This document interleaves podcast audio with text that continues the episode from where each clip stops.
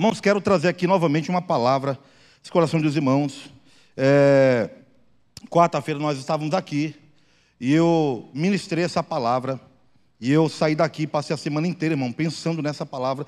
Deus falou comigo. Não sei se Deus falou com alguém aqui, mas comigo, Deus falou muito forte.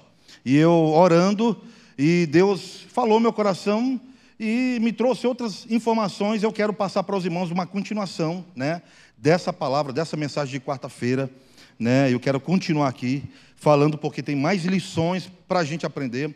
Mais lições eu aprendo com essa palavra. Eu acredito, irmãos, que nós estamos vivendo um tempo um tempo como nunca ninguém imaginou viver, né? Mas é um tempo, irmãos, de nós profetizarmos daquilo que nós cremos da parte do Senhor. Quem é crente aqui, levanta a mão. Quem tem fé aqui, que aquilo que você vai profetizar, Deus vai fazer, em nome de Jesus. Então, Deus, irmãos, eu acredito que Deus está nos convidando a vivermos um tempo não de medo, de pavor, apesar que a gente tem que ter os cuidados, se privar, se cuidar, mas Deus, irmãos, está nos chamando a um tempo de nós profetizarmos de nós declararmos as bênçãos de Deus sobre a nossa vida, sobre a nossa família, sobre a nossa casa, sobre a nossa cidade e sobre o nosso país, meu irmão. Deus está chamando a igreja para levantar como grandes profetas de Deus, para profetizar a bênção de Deus. E quando eu falo profecias aqui, profeta, não é profetizar aqui, dizer, eis que eu te digo de mim mesmo, mas é declarar palavras de bênçãos. Muita gente está por aí, irmãos, profetizando. Esse que eu te digo de mim mesmo, que amanhã você vai ganhar uma casa, que amanhã você vai ter um carro. Meu irmão, Deus quer que a gente nos levantemos e profetizamos bênçãos sobre a nossa vida. Quem crê nisso, em nome de Jesus, levanta a mão e declare bem forte um glória a Deus. Deus, irmãos, está conosco, amém?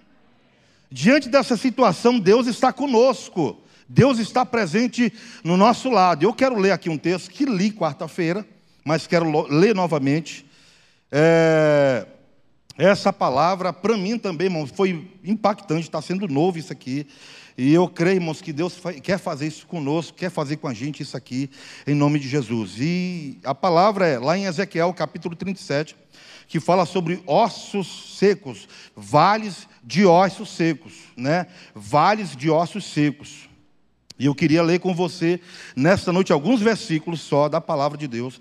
Ezequiel capítulo 37. Amém? Então, o versículo 1 diz assim: Veio sobre mim a mão do Senhor, e ele me levou pelo Espírito do Senhor, e me deixou no meio de um vale que estava cheio de quê? Cheio de ossos. Já imaginou, irmãos, eu te levar para um vale, e o vale está cheio de ossos?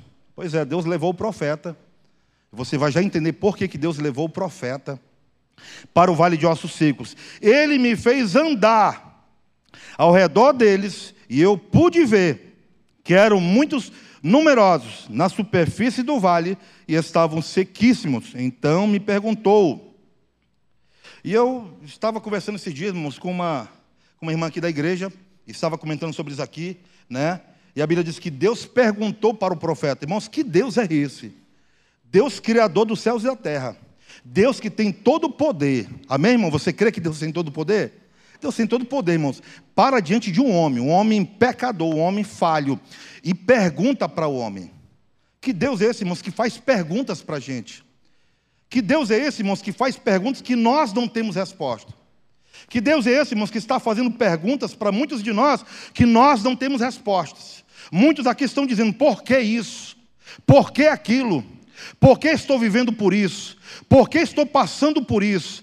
Por que tenho que enfrentar isso? O que foi que eu fiz para merecer, para passar o que eu estou passando? Não, nossa, eu acho que eu nasci com muito pecado, porque o que eu estou passando é algo fora do comum. Eu não fiz nada para merecer isso. Muitos estão dizendo essa, essas coisas. Muitos estão pensando dessa forma. Mas Deus aparece para o profeta Ezequiel e faz uma pergunta. É a pergunta, irmãos, que Deus faz para o profeta: Filho do homem, será que esses ossos poderão reviver? Filho do homem, será que esses ossos poderão reviver? Aí o homem, profeta, responde: Senhor, Deus, tu o sabes. Então ele me disse: profetiza para esses ossos e diga: ossos secos, ouçam a palavra do Senhor. Então, uma coisa que eu aprendo aqui, irmão, sobre o chamado do profeta. Espera aí, vamos, ler mais aqui. Espera aí, vamos aqui. Versículo 11. Aí, irmãos, o versículo 11, não vou ler todo o capítulo, mas o versículo 11 vai dizer, porque Deus está revelando para o profeta é, a condição, a maneira, o estado que está quem? O povo de Israel. A maneira como o povo de Israel, o povo de Deus, o povo escolhido, o povo que Deus escolheu, que Deus criou, que Deus constituiu para estar sobre Israel, sobre a nação do mundo naquela época, que estava vivendo uma situação deplorável, estava derrotada espiritualmente, moralmente, não tinha mais nenhum motivo para estar vivendo. E olha só o que o versículo diz, e vai declarar como Israel estava.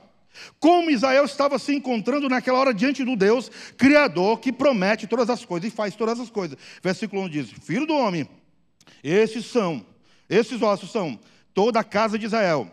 Esses que dizem, esses que eles estão dizendo, dizem: os nossos ossos estão secos, perdemos a nossa esperança. Olha só, irmão, como o povo diz, está. Os nossos ossos se secaram. Não tem mais. Não tem mais o que, que tem no, no osso. Não tem mais o que? Não tem mais. Quem mexe com osso aqui sabe. Quem mexe com osso aqui? O que, que tem no osso, irmão? Liga, tutano, né? Tutano que tem no osso. Não é não? Liga. Coisas que ligam ali o osso, não tinha mais. Ele disse: Olha, nossos ossos estão secos. Nossos ossos estão secos perdemos a nossa esperança, fomos ex, é, é, exterminados, portanto, profetiza e diga-lhes: assim diz o Senhor Deus. E o que, que Deus está dizendo para o povo de Israel, irmãos? Eis que abrirei as sepulturas de vocês e os farei sair de lá, diz o Senhor. Eu abrirei as sepulturas e farei vocês saírem de lá, porque o povo estava sem esperança. O povo estava desanimado. Quantos que neste exato momento, irmãos, crentes, servos de Deus, pessoas que estão desanimadas, que estão sem ânimo, que não têm mais forças para acreditar, estão desesperadas, e Deus está dizendo: Eu abrirei as sepulturas e os farei voltar a crer novamente. Portanto, profetiza, diz a palavra, diz o Senhor, Deus, eis que abrirei, né? Aí o versículo de número é, 13 diz assim: Vocês saberão, versículo 13: Vocês saberão que eu sou o Senhor e os fiz sair de lá, delas. O povo meu, vocês viverão, eu os estabelecerei na sua própria terra, e vocês saberão que eu sou o Senhor, eu falei e eu cumpri, diz o Senhor dos exércitos. Irmãos, eu creio, irmãos, que essa palavra, para nós hoje, nesse tempo que estamos vivendo, tempo de pandemia, tempo de uma situação de muita calamidade, de muita tristeza, de muita angústia, de muito pavor, de muitas dores, Deus, Ele está, irmãos, através da Sua palavra, dizendo que vocês, que o povo de Israel, que a sua casa, o Israel, irmão, representa a nossa casa. Israel representa neste exato momento as suas coisas, a sua vida, a sua família. Israel representa isso, Israel representa a nossa cidade, Israel representa aquilo que está em volta de nós, é Israel. E eu Cremos que nesta noite aqui, você faz parte da Israel de Deus, você é uma promessa de Deus, amém? Em você repousa a promessa de Deus. Deus fez para você uma promessa. E se você está aqui hoje, meu irmão, se nós estamos aqui hoje, é porque Deus tem uma promessa muito grande na sua vida. Muito grande.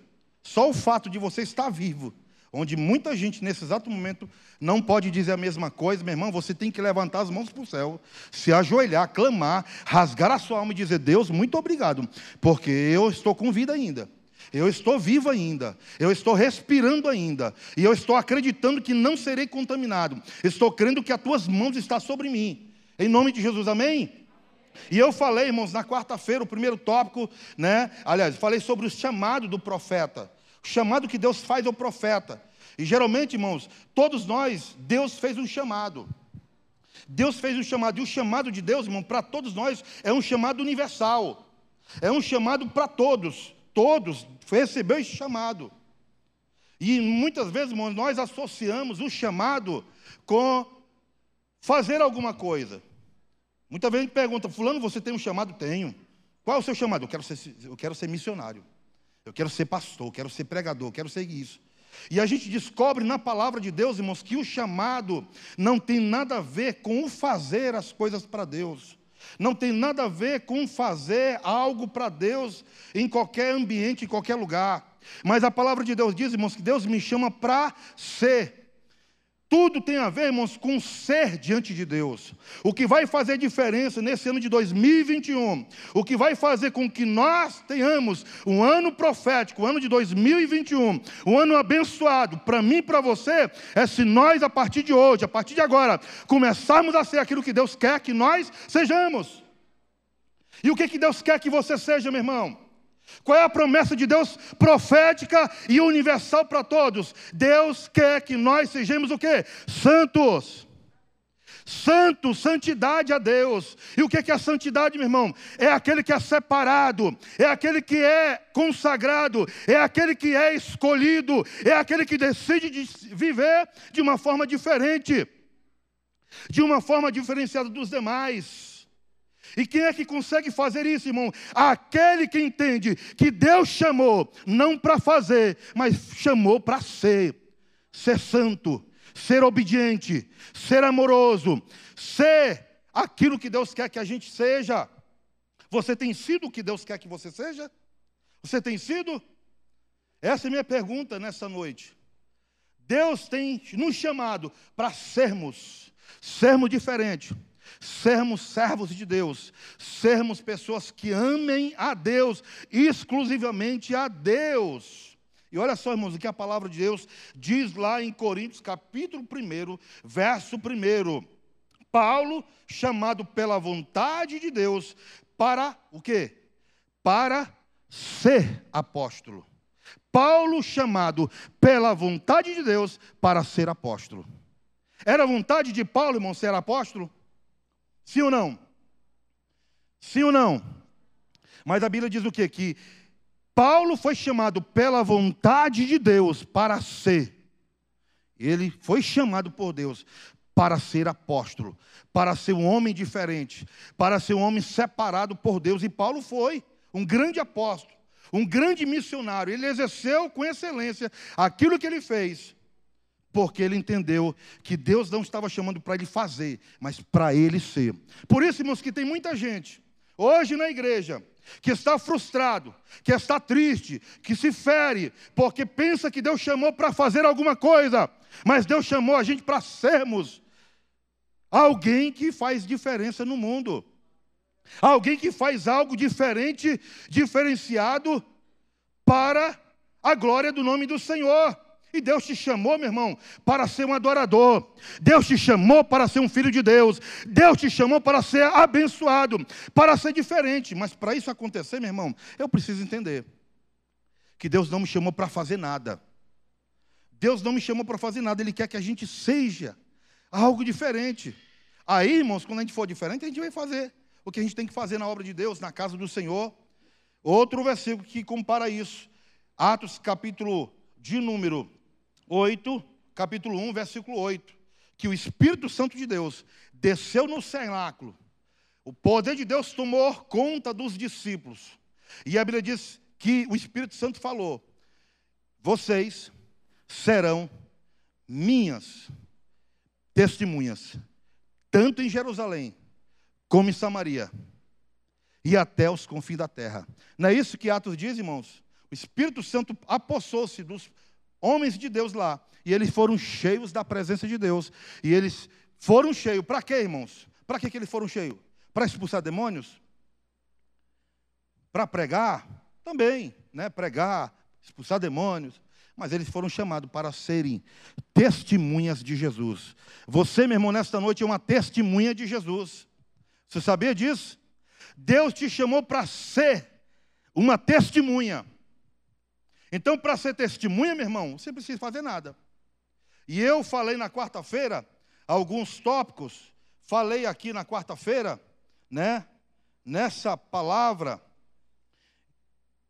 lições que nós extraímos do Vale de Ossos Secos. E falei na quarta-feira que e quais são as lições que nós tiramos dessa mensagem? Foi: o profeta não foi chamado para ver o que quer, pois Deus não está interessado em me mostrar o que eu quero ver, mas assim o que Deus quer me mostrar.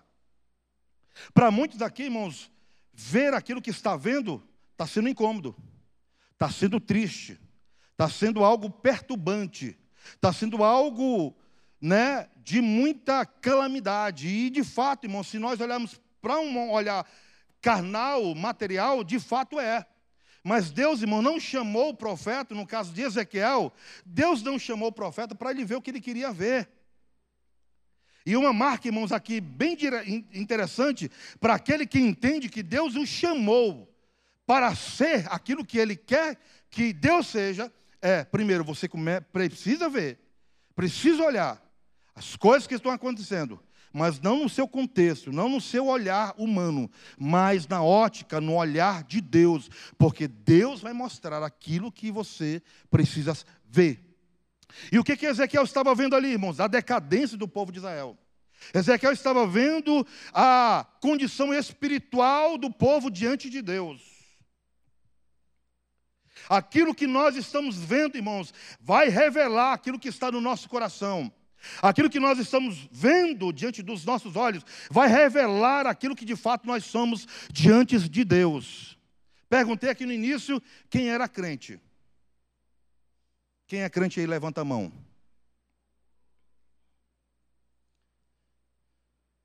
E crente, irmãos, que entende o propósito.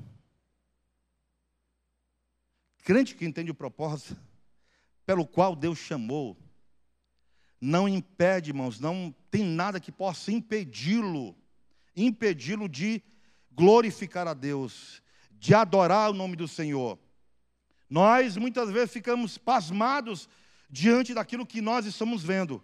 Mas se você quer ver, irmãos, viver um ano diferente, prepare-se para ver aquilo que você não quer ver. Mas Deus vai te levar a um ambiente, a um caminho, a um estágio que você vai ver aquilo que você não quer ver, mas aquilo que Deus quer te mostrar. Quem gostaria, irmãos, de ver aquilo que Deus quer mostrar para você? Levanta a mão.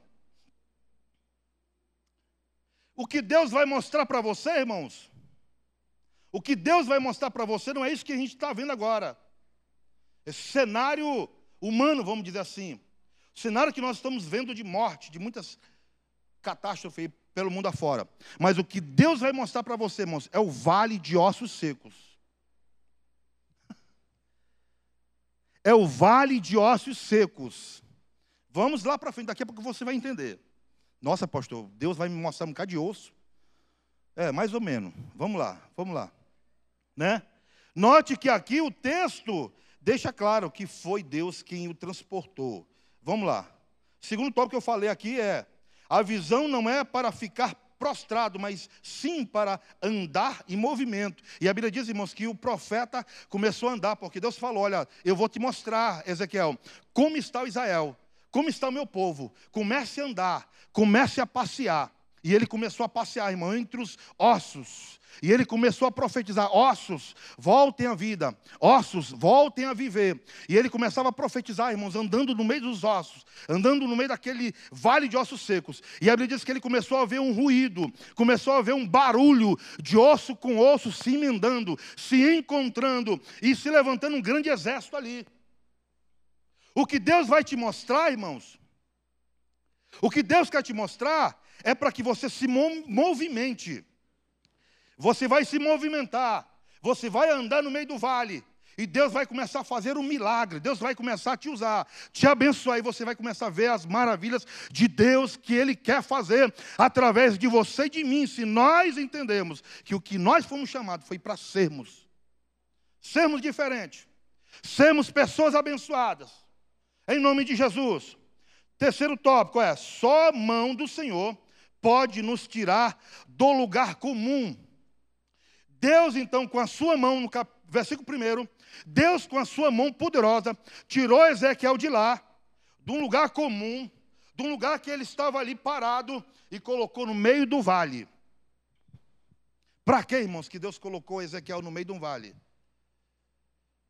Para ele sair do acomodismo, para ele sair da vida comum, natural. Quantos irmãos, diante dessa situação, infelizmente, não acordaram ainda, não entenderam ainda a gravidade da situação, e que Deus está chamando a gente para um compromisso sério com Deus, e está levando a vida à brincadeira. Não estou falando aqui brincadeira que vai andar sem máscara, não vai usar gel, não é isso. Mas está brincando de ser crente, está brincando de vir para a igreja, está brincando e não está entendendo, irmãos, o propósito de Deus na sua vida. Decida hoje, meu irmão, ser diferente. Decida hoje ser uma pessoa diferente. Decida hoje ser aquilo que Deus quer que você seja. E eu quero aqui entrar no quarto tópico, já né, nos tópicos de hoje. E quais são as lições que nós aprendemos? Essas três que eu falei. E a quarta lição que nós aprendemos desse texto, que eu aprendo nesse texto, que Deus falou comigo, ao meu coração, para mim, é: só o Espírito do Senhor pode nos conduzir ao propósito.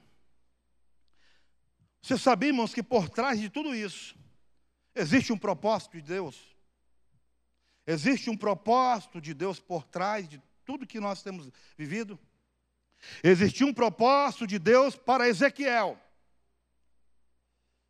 Existia um propósito de Deus para Ezequiel. Propósito, irmão, fala de finalidade. Propósito fala de finalidade. Você sabe qual a finalidade sua, irmão, de estar aqui na igreja? Qual a finalidade de ser um adorador?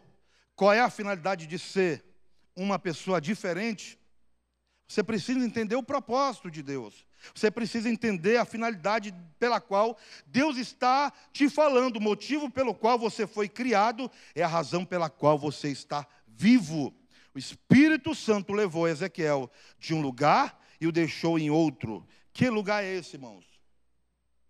Que lugar é esse que Deus levou Ezequiel? Um vale de ossos secos. Mas esse lugar, irmãos, que Ezequiel está agora, que o Espírito de Deus levou ele, esse é exatamente, irmãos, o centro da vontade de Deus. Se você quer ter um ano abençoado, um ano de 2021 abençoado, você precisa ver aquilo que Deus quer te mostrar e não aquilo que você quer ver.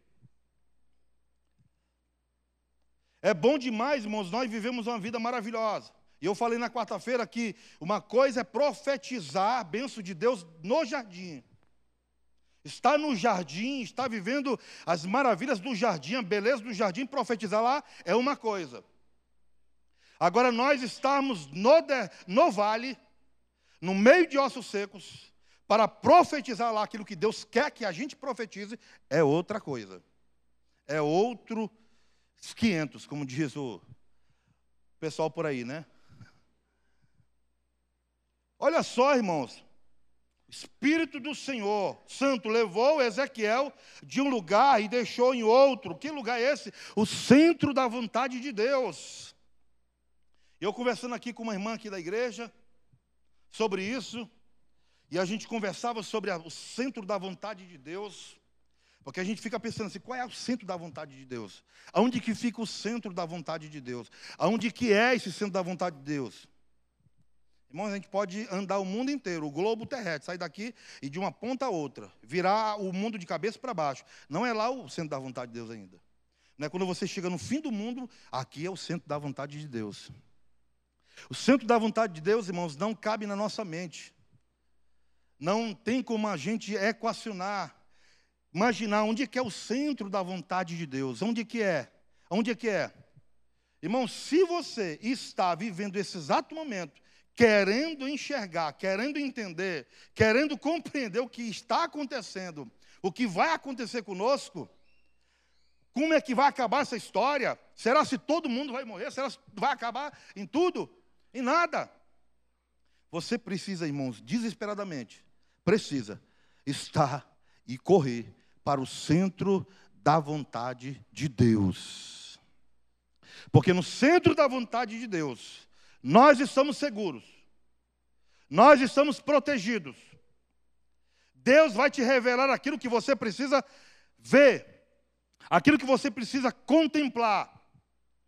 Mas você precisa estar no centro da vontade de Deus. O Espírito Santo leva, irmãos, lá em Mateus capítulo 4, verso 1. Jesus vai começar o seu ministério. E ele é levado pelo Espírito a um vale, a um deserto. E ele lá passa 40 dias e 40 noites jejuando. Filho de Deus vai jejuar, irmão. Para que ele vai jejuar? Ele é o filho de Deus, ele não precisa de jejuar. Ele passa 40 dias e 40 noites jejuando. Porque depois dali, do vale, do deserto, daquele momento, ele vai realizar uma grande obra pra, para o Pai. Vai pregar o Evangelho e libertar as pessoas que precisam de libertação. E quem aparece lá, irmãos? Satanás, para o tentar. Muita gente, irmãos, está sendo tocada para estar no centro da vontade de Deus, mas não está conseguindo entender o que Deus está falando. Deus vai te falar, irmãos. Deus vai te mostrar coisas que você não quer ver, que você não quer ouvir, mas Deus vai te falar, porque Ele precisa de você e de mim no centro da sua vontade. A Bíblia diz, irmãos, que o centro da vontade de Deus é boa, agradável e perfeita. Amém? Sim? Então, se Deus te levar para o vale de ossos secos, lá é o melhor lugar. Se Deus te levar para o deserto, se é Deus que está te levando, se é o Espírito Santo que está te levando, lá é o melhor lugar. Lá Deus vai te proteger. Lá Deus vai te guardar, meu irmão. Lá você não morre. Lá Deus cuida de você. E para Ezequiel, o seu lugar de crise porque Jesus se encontra aqui numa crise, no deserto, e para Ezequiel, o lugar de crise foi o vale de ossos secos. Crise, vale, não são muitas vezes conotados por nós como bons olhos. Quando alguém fala de crise, já dá, né, tique-tique nervoso, já fico nervoso. Meu Deus do céu, crise. Mas crise, irmãos, é uma situação adversa que exige uma mudança. Então Deus ele estava levando Ezequiel para esse vale de ossos secos. Ele estava enfrentando uma crise, como Jesus também enfrentou, porque precisava de mudanças. Quantas pessoas, irmãos, que diante dessa crise precisam de mudanças, Preciso mudar alguma coisa na sua vida. Mas não estão conseguindo entender. Não estão conseguindo compreender. Eu falo até de mim mesmo, irmãos. Até de mim mesmo, porque a gente muitas vezes fica, a gente fica né, querendo entender, querendo compreender, querendo buscar resposta de Deus. A gente muitas vezes até corre para a igreja pensando que é, é, é o único caminho, é o melhor caminho. Mas no nosso coração está lá, irmãos, Deus sabe. Que muitas vezes nós estamos na igreja porque a gente quer correr do pior. A gente não quer que a gente morra nessa situação, a família nossa morra, e no nosso coração, irmãos, não está, de fato, a gente não está entendendo o propósito por detrás de tudo isso. E a gente está aqui muitas vezes, ou ou, ou em outros ambientes, por outros propósitos, por outros motivos. Mas muitas vezes não estamos aqui porque amamos a Deus, porque queremos Deus. O que queremos de Deus é o seu cuidado, o seu livramento. E quando eu comecei a pensar nisso, irmãos, eu me vi de, meu Deus do céu.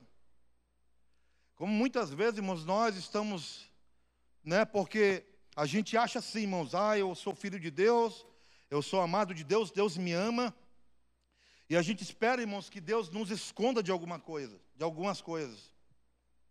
E a gente vai descobrir na palavra de Deus, irmãos, que Deus não maquia nada diante de nós. Deus não faz questão, irmãos, de esconder para Ezequiel aquilo que Deus queria fazer na vida dele. E muitas vezes nós começamos a viver situações e a gente fica perguntando para Deus: Deus, o que foi que eu fiz? Que pecado que eu cometi? Não é porque a gente cometeu pecado, irmão, é porque Deus, Ele quer nos mostrar, mostrar aquilo que está no nosso coração, o estado que nós estamos muitas vezes. A maneira como o nosso coração está diante de Deus. Li também um texto aqui, não, não li hoje, mas quarta-feira eu li. Deuteronômio capítulo 8. Que relata, irmãos, que Deus levou o povo de Israel para o deserto. E lá o texto diz que Deus não levou o povo para o deserto para brincar com eles, mas levou eles para tratar com eles, para revelar ao coração do povo de Israel como ele, estava. E Deus diz assim: Olha, eu levei vocês, eu fiz vocês passarem fome, eu humilhei vocês no deserto. Eu tratei com vocês, eu, eu mexi com vocês, eu mexi com o que mais vocês amavam, com o que mais vocês estavam apegados, para revelar o que estava no seu coração, para mostrar e saber se de fato, durante esses 40 anos no deserto, vocês iriam manter a minha palavra no coração de vocês. Como é que estamos nesta noite, irmãos, diante de Deus? Será se muitos de nós estamos acreditando, crendo na palavra de Deus, que Deus nos deixará, irmãos, acabar em nada? E muitas vezes nós ficamos transferindo a culpa, né? É o governo ocupado, é o sistema que é ocupado, é os poderes que são ocupados. Irmãos, quem é ocupado não sei, só sei que Deus tem uma saída para a gente. E essa saída, irmãos, é quando nós entendemos que Deus quer que nós sejamos canais de bênção nas Suas mãos, canais de. A tal ponto, irmãos, de receber a Deus de Deus essa direção, de receber de Deus essa orientação, de receber de Deus, irmãos, entender que a crise vem na nossa vida ou vale para mudar alguma coisa na nossa vida. Quantas coisas, irmãos, que muita gente começou a mudar. Quantas coisas que muitos de nós começamos a mudar, né?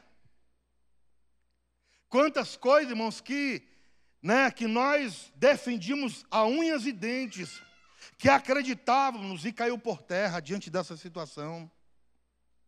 Quantas coisas, irmãos, que nós estamos começando, eu digo assim, começando a entender, começando a entender que coisas na nossa vida precisa mudar, e principalmente, irmãos, o nosso amor a Deus. O nosso amor ao Senhor. Quarto, quinto, só a obediência restrita nos faz encarar a crise. Profeta Ezequiel recebe a palavra profética para profetizar ao vale de ossos secos. E ele, de forma irrestrita, obedece e encara a crise. Nós precisamos, irmãos, encarar essa crise que nós estamos vivendo, crendo na palavra de Deus. Ezequiel, irmão, estava completamente crendo na palavra de Deus. Quando Deus pergunta para ele: Homem, filho do homem, você pode, pode esses ossos reviver? Ezequiel responde o que, irmãos? O que, que Ezequiel responde? O que, que Ezequiel respondeu? Alguém sabe? Só o Senhor sabe. Sabe o que, que o profeta está querendo dizer aqui? Deus, o Senhor que eu tenho controle de tudo. Eu não sei de nada.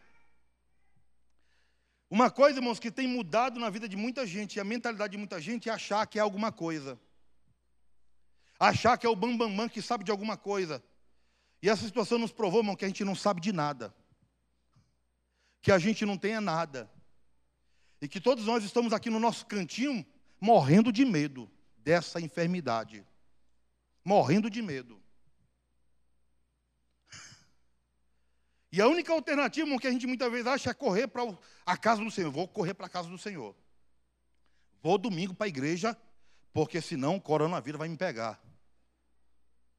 Meu Deus, vou para o culto. Quando é que é o culto? Quarta-feira? Quarta-feira eu estou aqui, porque senão o coronavírus me pega. Mas você é crente não é, meu irmão? Se o coronavírus te pega ou não pega, meu irmão, tu é filho de Deus. Você vai direto para a glória.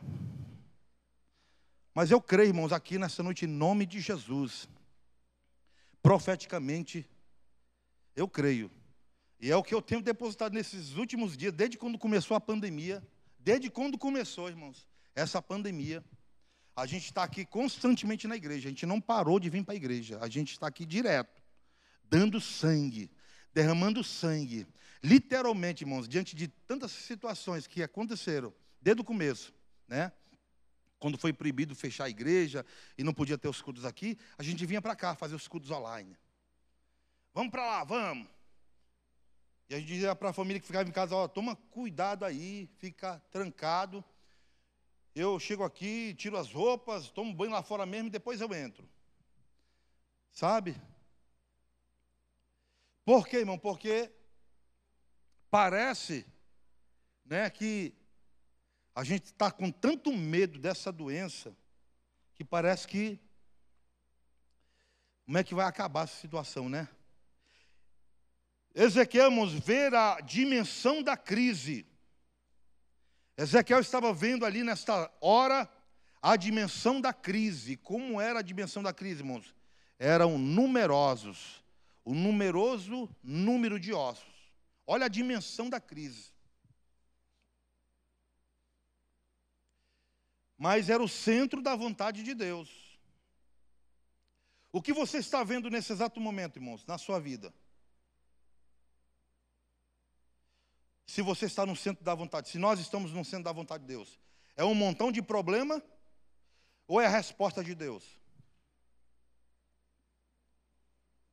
Se nós estamos no centro da vontade de Deus, o que nós estamos vendo nesse exato momento é uma grande crise que vai acabar né, com a gente, ou nós estamos vendo a solução de Deus para nós.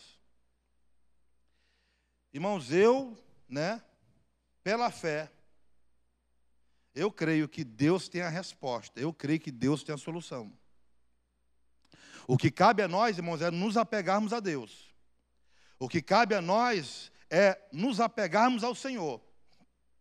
Ele tem a proteção para a gente.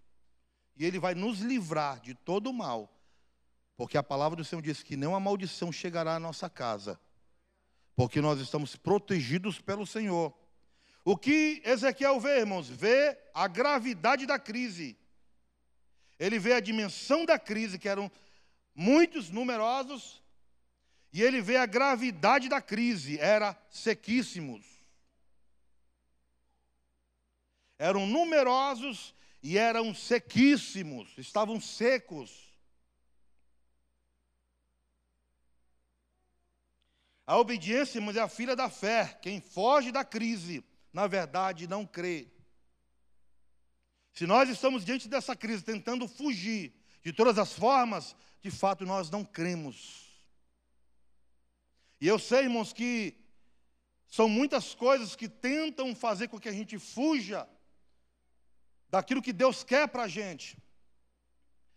E eu também creio, irmãos, que Deus está criando essa situação para que nós, cada um de nós, possamos nos aproximar mais de Deus, crer mais nele, botamos em prática a Sua palavra na nossa vida.